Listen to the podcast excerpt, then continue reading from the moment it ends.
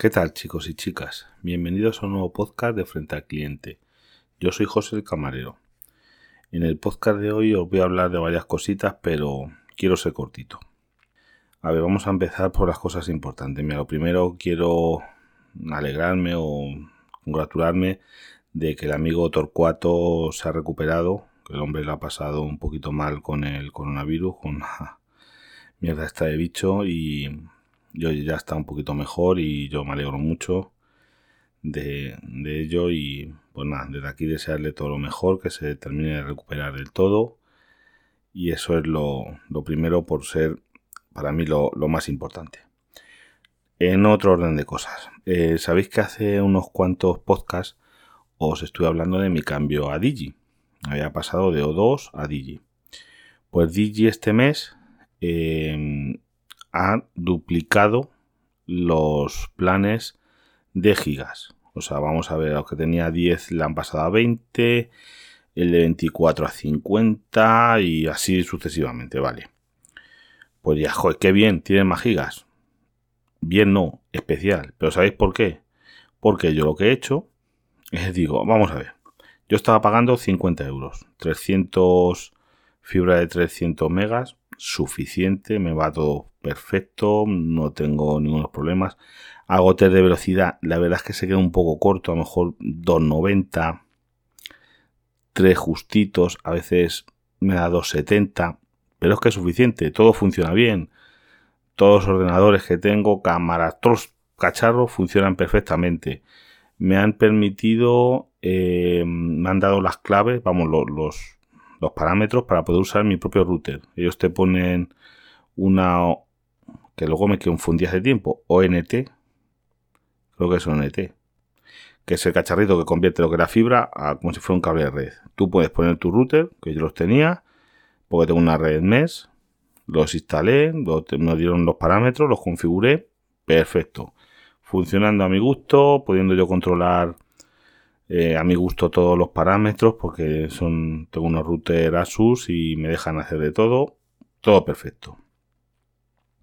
Solución, lo que decía, tengo la fibra de 300, pago un euro más que se llama Internet Plus por no estar en el CGNAT, por tener IP para poder acceder desde fuera eh, directamente, a mí no pasar por el CGNAT.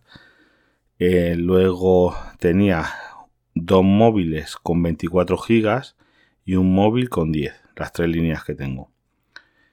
Y vamos siempre sobrados. O sea, como se acumulan los gigas de un mes para otro, si tenía 24, yo empezaba todos los meses con 48. el de 10 empezaba con 20. ¿Han duplicado? Yo he bajado. ¿Qué he hecho yo? Pues he bajado. En vez de tener la tarifa de 50 gigas, a la de 20 pagando menos dinero. En vez de la tarifa de 20 gigas que habían subido, a la tarifa de 10, pagando menos dinero. Solución de todo esto, que en vez de pagar 50 euros que pagaba al mes, justos por todo, ahora voy a pagar 44, 6 euros menos al mes, estamos hablando de 72 euros menos al año, muy ricos, son muy ricos esos euros. ¿Y para qué voy a pagar más?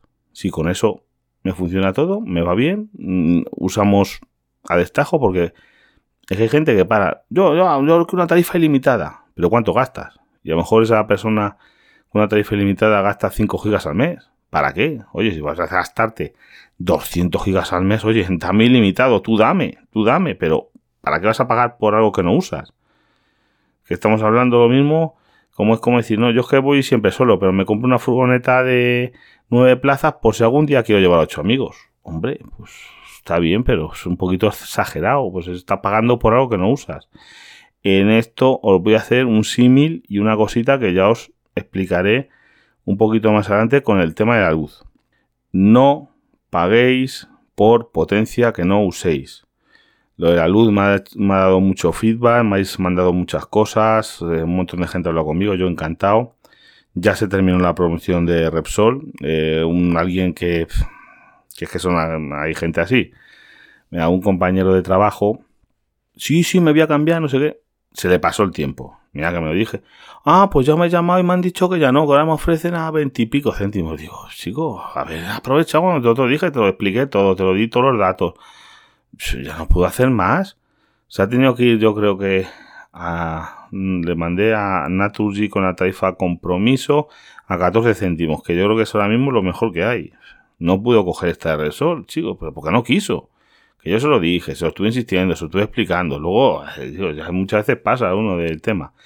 Pero lo que decía, no paguéis por potencia que no uséis. Es que esto es como decir, no, no, yo quiero tener potencia por si un día pongo la lavadora, la vajilla, la ¿Para qué? Hombre, pues si ese día tienes que decir, oye, pues mira, la lavadora no la pongo hasta dentro de una hora porque primero tengo que hacer la comida y voy a usar el arbitro y el horno al mismo tiempo. Pues a lo mejor no puedo poner la lavadora. Si tengo puesto. Pero más o menos en cosas así, con un, hay que consumir con un poquito racional, racionalmente, es que te puedes ahorrar fácilmente cientos de euros al año.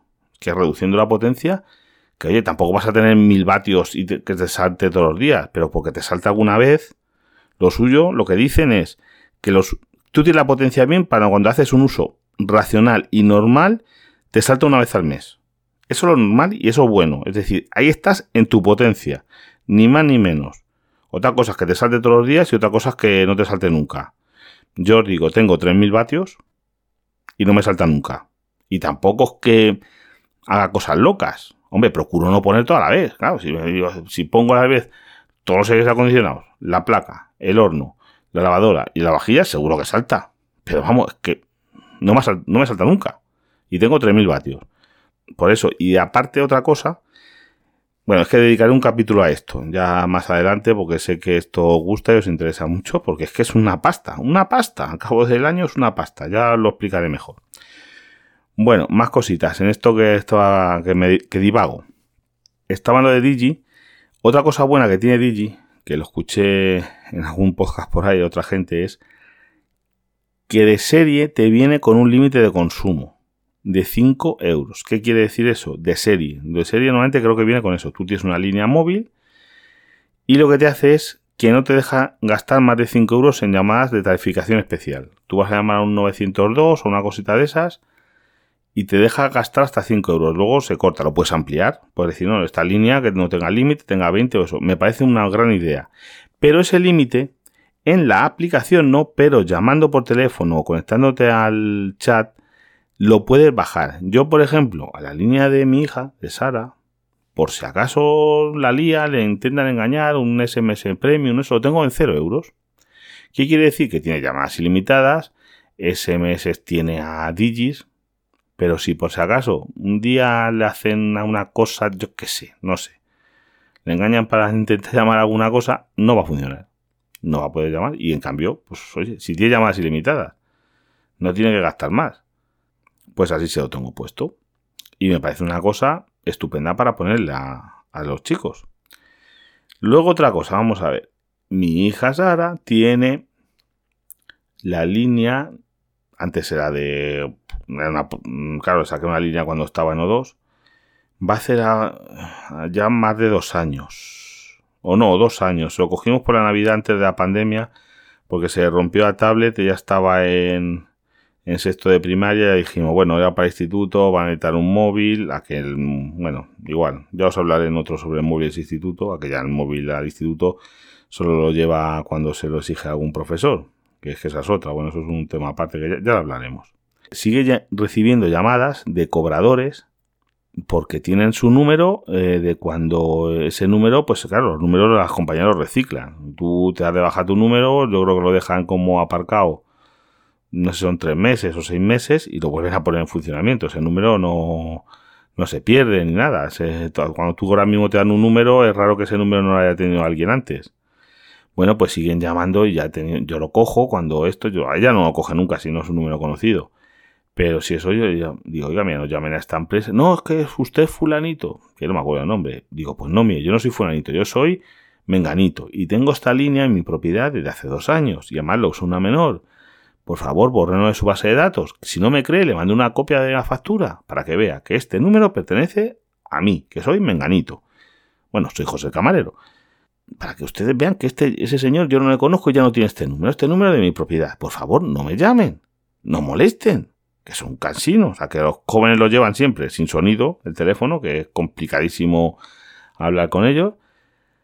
Pero ellos sí, ellos te pueden llamar, pero tú llamarles a los adolescentes es más complicado. Pues llamando, llamando. Y esto me recuerda igual a, con los vecinos hace años cuando tenía yo teléfono fijo, que me llamaban y me decían, eh, ¿sabes? Eh, seguro, ellos buscaban por dirección y de un vecino de aquí al lado, de a lo mejor de otros números al lado. Oye, ¿usted conoce a su vecina Pepita? Del número tal. Claro, la primera vez, digo, sí, dígame. ¿No le puede dar un recado de que nos llame por un motivo no sé qué? Digo, ¿qué me está contando? Luego ya me di cuenta, cuando la primera vez, que eran cobradores, recobradores o cobradores, que lo que querían es que tú, yo, vamos, en este caso yo, les hiciera el trabajo sucio de molestar al vecino que no tenía el teléfono y se lo quería dar porque les debería dinero de lo que fuera un tipo cofidis o alguna cosa de esa. Y a partir de entonces dije, mire, yo no conozco a nadie. No, que no, que no, que yo, yo aquí vengo a dormir a mi casa y yo no conozco, no sé si ahí vive alguien o no. Y no le que digo, no voy a dar ningún recado y no me vuelve usted a llamar a molestar. O sea, es que son cosas que, vamos, yo es que los odio a esos cobradores telefónicos, acosadores telefónicos. Chico, digo, pues, prenda usted acciones legales contra ellos, se ven en el juzgado, lo que usted quiera, pero no moleste ni a los vecinos, ni a nadie más, que a mí que me interesa si debe no debe, que no, que no me interesa. Bueno, otra cosita. Ya espero que en este podcast, cuando lo publique, sabéis que yo los capítulos, lo habréis visto, los publico en, en Twitter. Normalmente lo publico, que siempre me lo recuerda aquí el amigo Fran, del podcast Detrás de la Verdad él siempre me dice, oye, pero públicalo en Twitter. A ver, yo aquel episodio lo voy a programar. El, yo a lo mejor lo programo para que se empiece a estar disponible a las 5 de la mañana. Pero luego el, en Twitter lo pongo a las 11 de la mañana o por ahí porque tiene más repercusión. Eso, bueno, creo que sea, a lo mejor es mentira, pero que si lo pones el tweet a las 5 de la mañana o a las no sé qué, no esto. Entonces yo cuando ya sé que está bien disponible y demás, entonces es cuando lo pongo en Twitter, que es la única publicidad que hago yo del podcast, la verdad. Poner un tweet de, oye, ya está el capítulo disponible. Os agradecería un retweet. Si podéis, oye, pues oye, se agradece. Si se lo podéis comentar a alguien, pues lo comentáis. Mm, la verdad es que, hombre, lo que me agrada es que voy con, contactando con gente, sobre todo del mundo del podcasting, y me más o menos, pues oye, les suena. Te dicen, oye, ¿tú quién eres? Y les digo, oye, pues soy José del podcast Frente al Cliente y más o menos, pues oye, a mucha gente, de, sobre todo del mundillo del podcast, pues oye, le, le suena y oye, pues se, pone contento. Lo que os iba a decir, que en Twitter, la semana pasada, cuando lo puse el, podcast, Anchor, metí una publicidad porque le pasó también a Yoyo del podcast para arriba, que en vez de poner mm, la publicidad normal, o sea, el logotipo del podcast y demás, Anchor puso una cosa, yo no sé si fue una prueba y se desechó la gente encima y lo quitaron o algo raro. ¿Sabes? También me lo dijo Carlos del podcast eh, Mental y, dije, sí, bueno, estuvimos ahí debatiéndolo por, por Twitter y es que si hizo Anchor ahí, no sé, no sé, intentaron hacer una cosa rara, pero bueno, parece que ya vuelve a su antiguo ser y lo pondré por ahí igual.